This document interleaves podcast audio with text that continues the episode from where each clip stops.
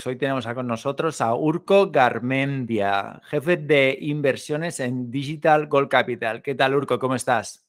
Muy buenas, Eduardo. ¿Qué tal? ¿Todo bien? Gracias por invitarme. Pues, pues bueno, aquí estamos. Teníamos ganas de empezar a entrevistar a, jefes de fondos de inversión o por lo menos jefes de inversión. Así que bueno, te vamos a coser a preguntas como siempre.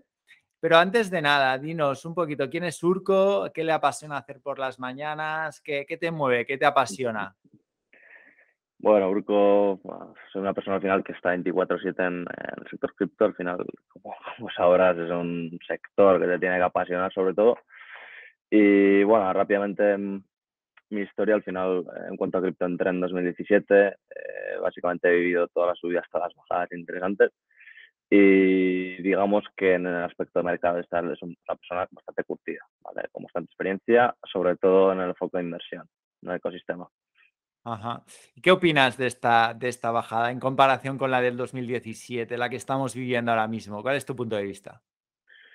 Bueno, aquí podemos hablar durante horas. Eh, yo creo que es un momento bastante crítico. Estoy, estamos un poquito a la espera también de a ver cómo, cómo termina la situación eh, macroeconómica, si en realidad entramos en crisis, sobre todo si, si llega la gran noticia, ¿no? Porque suele ser normalmente el detonante. Y dependiendo de eso, pues te podré decir un poco cuáles son nuestras previsiones. Por ahora eh, aguantamos más o menos la zona de los 29, 30 mil de Bitcoin y estamos un poco a la espera. Si rompemos, pues ya entramos en otro escenario. Exacto. De hecho, la gente está a la espera de si se produce o no se produce ese Black Swan Event que, tantas veces, se ha producido. Pero bueno, de momento parece que la cosa aguanta, así que bueno, crucemos los dedos y esperemos, y esperemos lo mejor, ¿no? Que es lo que a todos nos comió un poquito. Entonces, em, dinos un poquito, explícanos tu trayectoria, es decir, cómo una persona como tú acaba siendo jefe de inversiones de Digital Gold Capital, porque esto al final es la punta del iceberg, pero entiendo que debajo del iceberg hay muchísimo, muchísimo curro. Explícanos cómo se llega hasta allí. Total, pues bueno, como te comentaba, al final entré en 2017, sí que es verdad los primeros años, sobre todo dos añitos de curva de aprendizaje, eh, metiendo bastantes horas, que es lo común, ¿no? Eh, en cualquier sector al final de estos años de, trayectoria, pues en este todavía un poquito más. Em, yo hace, hace años estaba metido en el mundo de las startups tecnológicas, sobre todo. Es decir, cuando entré en cripto eh, profesionalmente, no me dedicaba a cripto, estaba eh, como cofundador y en, otras historias, otras startups y tal.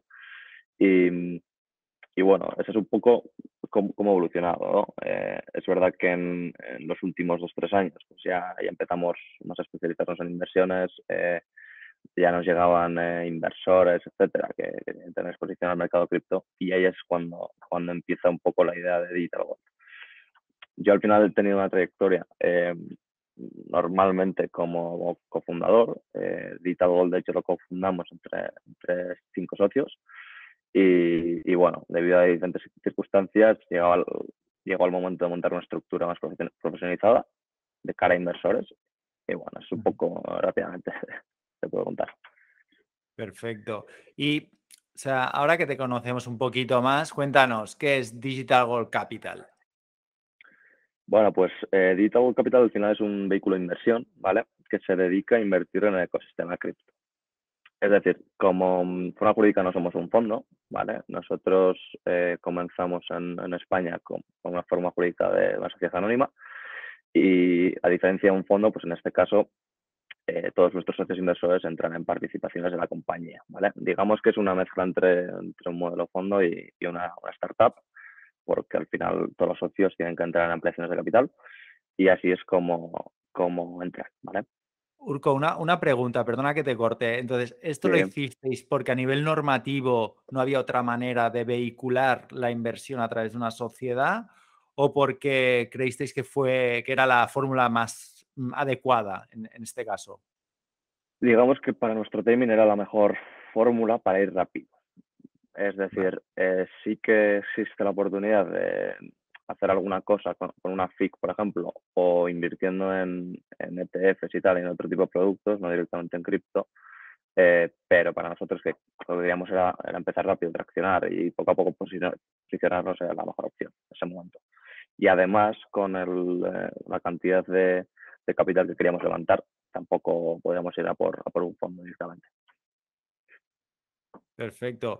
Y hablando de Digital Gold Capital, si yo soy un inversor que tengo pues un excelente capital, que ya ha invertido en real estate, que ya ha invertido pues, en otras empresas y tengo pues un remanente que quiero destinar al mundo blockchain, criptomonedas y demás, ¿por qué tendría que acudir a Digital Gold Capital y no a cualquier otro fondo de inversión? Bien, eh, lo primero te diría por la tesis. Al final, cada fondo tiene su propia tesis. Conozco fondos que, invierten eh, prácticamente todo en Ethereum, conozco fondos que invierten en, equity. Nosotros, en este caso, eh, lo que ofrecemos es un portafolio diversificado, ¿vale? Porque nuestro inversor generalmente es una persona que, como te decía antes, ¿no? quiere tener exposición al mercado cripto. Entonces, tampoco podemos enfocarnos en una rama en concreto, sino que eh, trabajamos distintas ramas con un portafolio diversificado. Eso es importantísimo. Eh, para que el, inversor pueda tener una, diversificación. Eh, dos, eh, damos la oportunidad a, inversores a, invertir a través de un vehículo profesionalizado, ¿vale? gestionado por un equipo full time con experiencia en cripto. Eso es importante. Como te decía, esto es un sector 24/7. Yo tengo, como una anécdota, tengo dos, de, mi equipo, ¿vale? que son los que están sobre todo en operaciones y research, tío, eh, a veces se tienen que levantar a las 3, 4 de la mañana porque hay un minteo de, un NFT y, es una auténtica locura. Una auténtica locura. Entonces, te diría principalmente por, por, esas dos razones, ¿no? Eh, y luego que al final eh, ofrecemos un, una inversión relativamente líquida porque este vehículo tiene una tesis a 2-3 años vista. Es decir, en 2-3 años lo, lo queremos liquidar y es por eso, por ejemplo, que no invertimos en, equity ahora mismo, ¿no? Solo entramos en tokens, en distintas ramas, como por ejemplo pre-sales, ICOs y demás, muy curadas, y también en tokens líquidos de mercado, pero eh, no en equity. Ajá. Entonces, eh, yo de hecho te iba a preguntar un poquito por la metodología de inversión. Entiendo que por lo que me has explicado, entráis en etapas muy tempranas y esperáis, pues evidentemente, que ese proyecto pues acabe explotando, ¿no? Eh, no, no, no, utilizáis, no hacéis trading algorítmico, no, o sea, no hacéis un, o sea, no tenéis una cartera de, por ejemplo, de top 5 de criptomonedas. Ahora mismo solo entráis en proyectos que están en fases muy iniciales. Esa es una parte del, portafolio. Es decir, sí que entramos también en los top 50, de hecho sí que tendremos exposición, exposición también eh, a las top 10 algunas, ¿vale? Eh, pero sí que, pues, por ejemplo, más o menos un 20 o un 30% del capital ahora mismo destinado a, a preventas muy, muy top, decir que son muy top. Pero eh, tenemos un portafolio diversificado, como te decía. Al final lo que, lo que busco... Sí, dime. No, no, no, perdona que te he cortado, sigue. No, tranquilo. Al final, para desglosar rápidamente, entramos en este tipo de early stage, entramos en tokens líquidos top según market cap y entramos también en tokens líquidos eh, que están en 200, 100, 300 millones de market cap que al final son proyectos que tienen más capacidad de crecimiento. Perfecto. Entonces, em, a nivel, has mencionado que tienes parte de tu equipo que a veces se levanta a las 3 de la mañana porque hay proyectos de NFT que salen y, creéis que es una, son una buena pues, eh, pues bueno, eh, inversión. ¿Crees que el mundo de los NFTs ahora mismo está en una burbuja? Creo que en parte sí. Eh, es decir, lo que hay muchísimo hype, eh, salen muchísimas colecciones a diario. Esto te lo digo porque el equipo eh, ve decenas de colecciones cada día y hay que filtrar muy, muy bien. Y no es un mundo en el que recomiendo invertir. Me estoy hablando de colecciones, ¿eh? Invertir si no estás, si no dedicas mucho tiempo. Hay que filtrar muy, muy bien los proyectos. ¿Y qué, retorno más o menos estimáis que va a tener el fondo en estos dos, tres años en el que va a estar operativo? Bueno, nosotros al final tenemos escenarios. El escenario medio nuestro ahora mismo te puedo decir que es hacer un 5X, más o menos, ¿vale? Dependerá eh, en dos años también, lógicamente, cómo está el mercado. Y también tenemos la posibilidad de extender eh, un año de vida al vehículo, lógicamente con, con el OK de todos los socios. Básicamente para eso, ¿no? para tener un poco de margen de maniobra por si por, por X factor nos interesa eh, continuar un año más.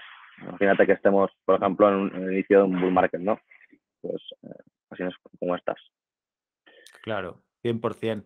Porque tú mencionas que la vida del fondo va a tener entre dos y tres años, que esto coincide más o menos con el halving de Bitcoin.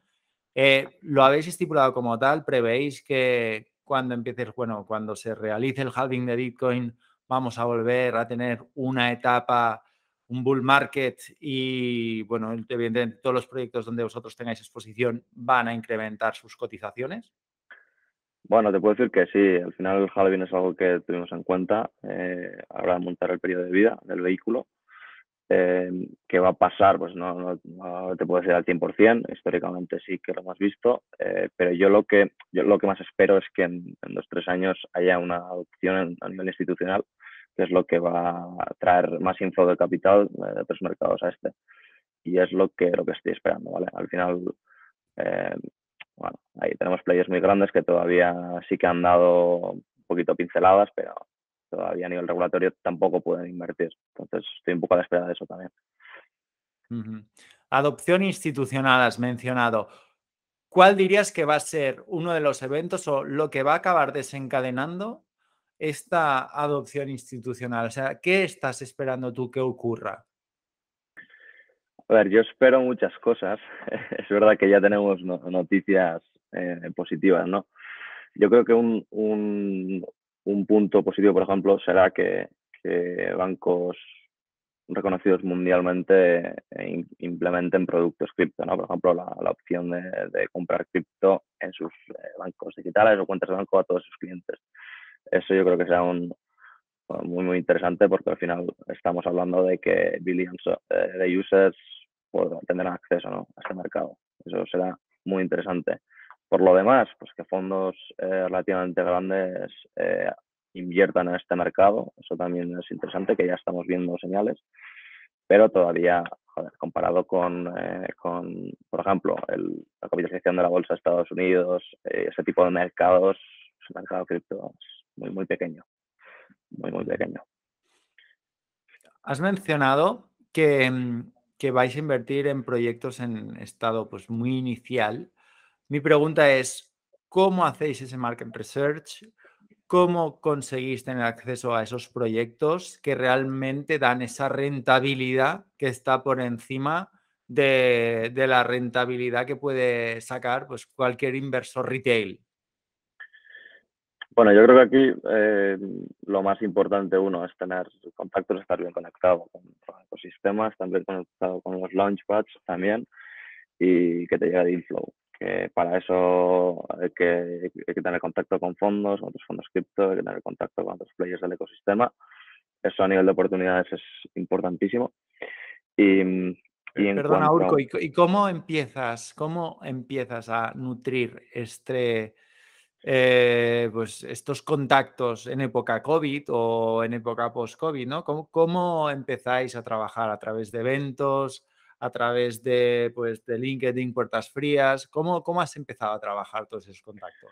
Bueno, nosotros, sobre todo cuando empezamos, eh, empezamos en remoto, prácticamente. Entonces, casi todas las meetings, reuniones que tenía eran, eran online, que no es lo que más me gusta. Eh, al final, para mí el contacto personal, eh, físico en personal es lo, mejor, pero bueno, así se, así se empezó con Digital Gold. Éramos también una figura interesante porque no, no había, sí que conozco algún vehículo privado y tal, pero no había algo en el que prácticamente eh, cualquier inversor pudiera invertir.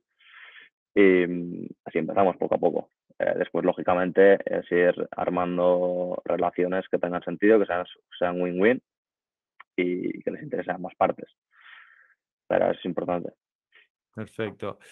Como empresa, eh, te lo digo yo porque lo, lo, vivo en mis propias carnes, pues eh, una de las empresas tiene una excelente tesorería y queremos tener exposición dentro del mundo Bitcoin, ¿vale? del mundo cripto, como lo has descrito tú a la perfección.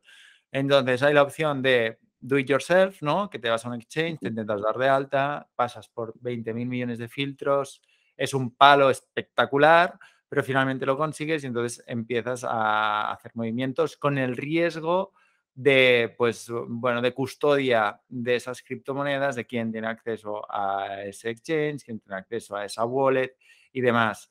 Em, ¿Vuestro fondo está pensado también para vehicular inversiones desde empresas?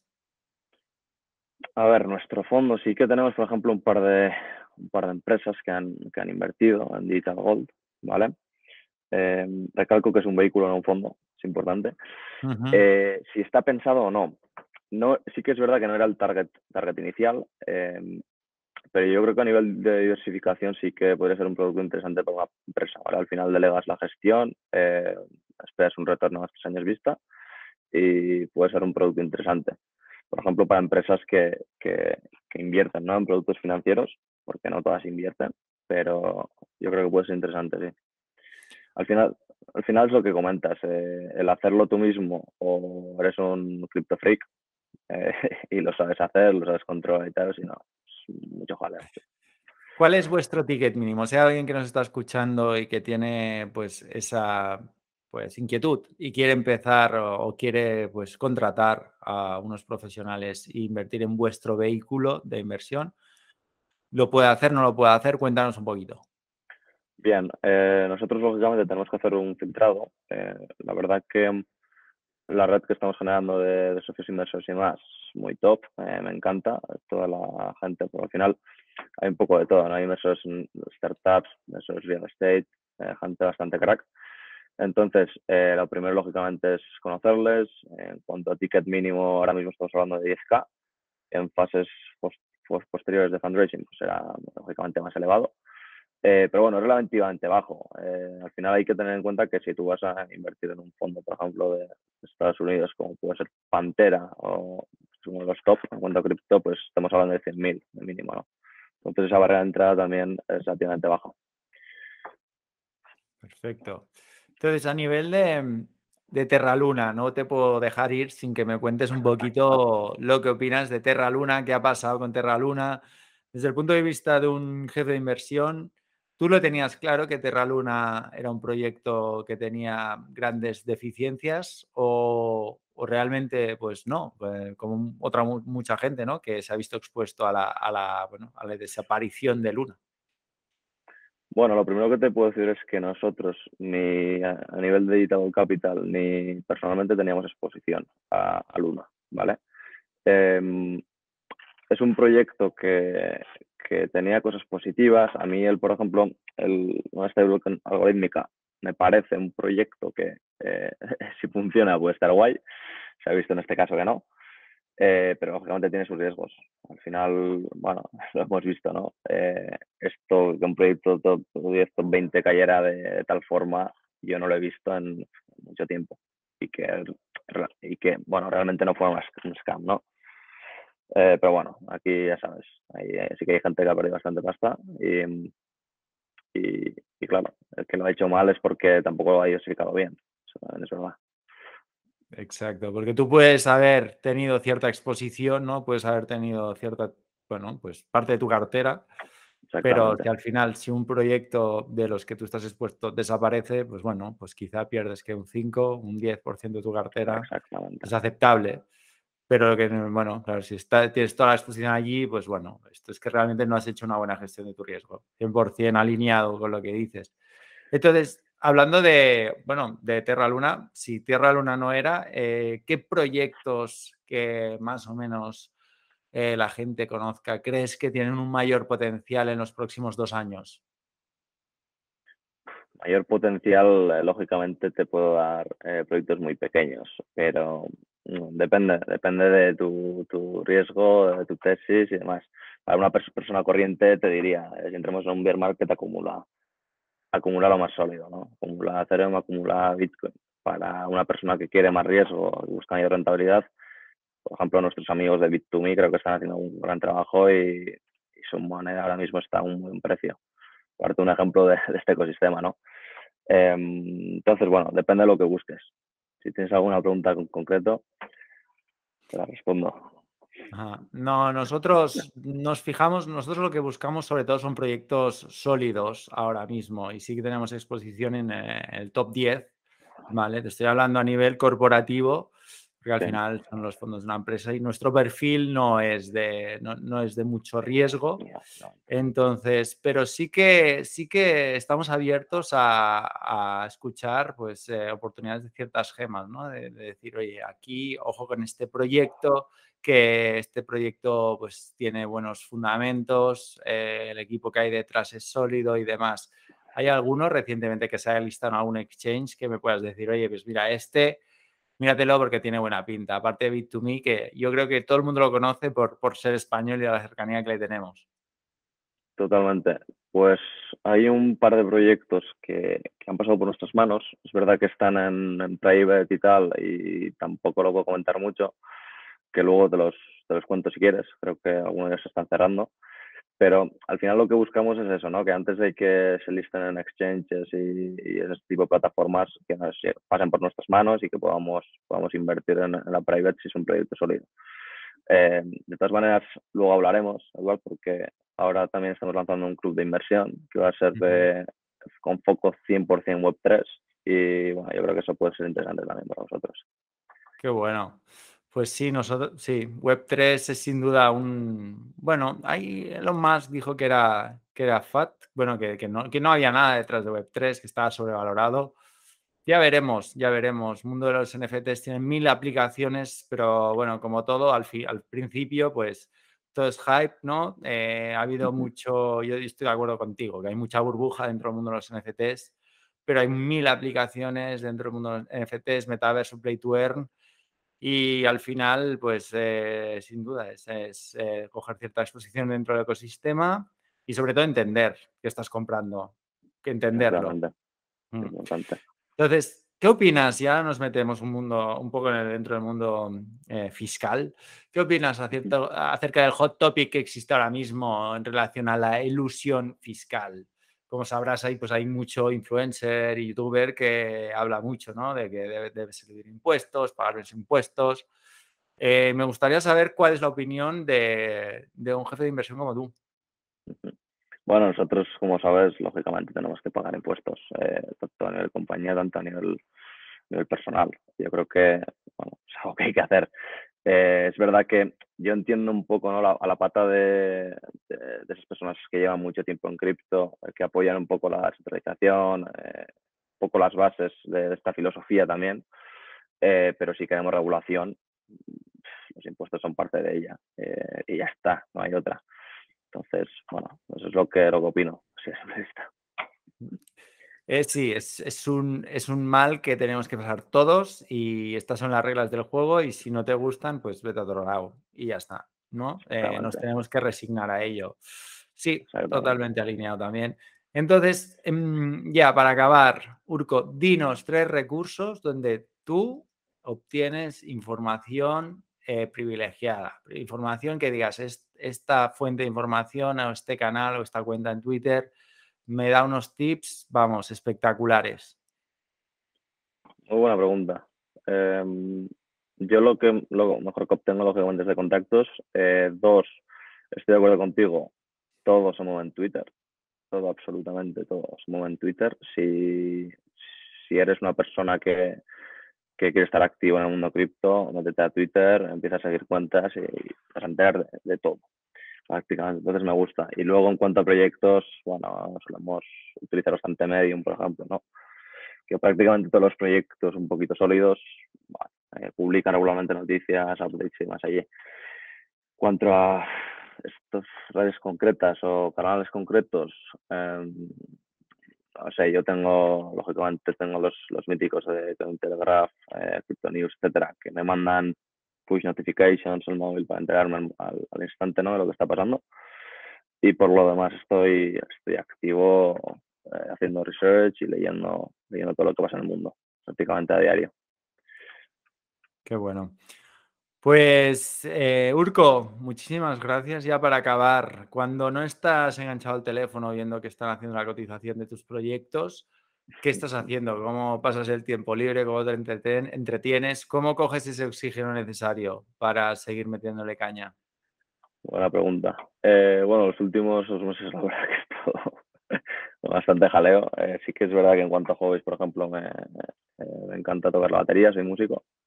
desde hace tiempo. Eh, no es algo ahora mismo que activamente, pero bueno, eh, intentaré retomar.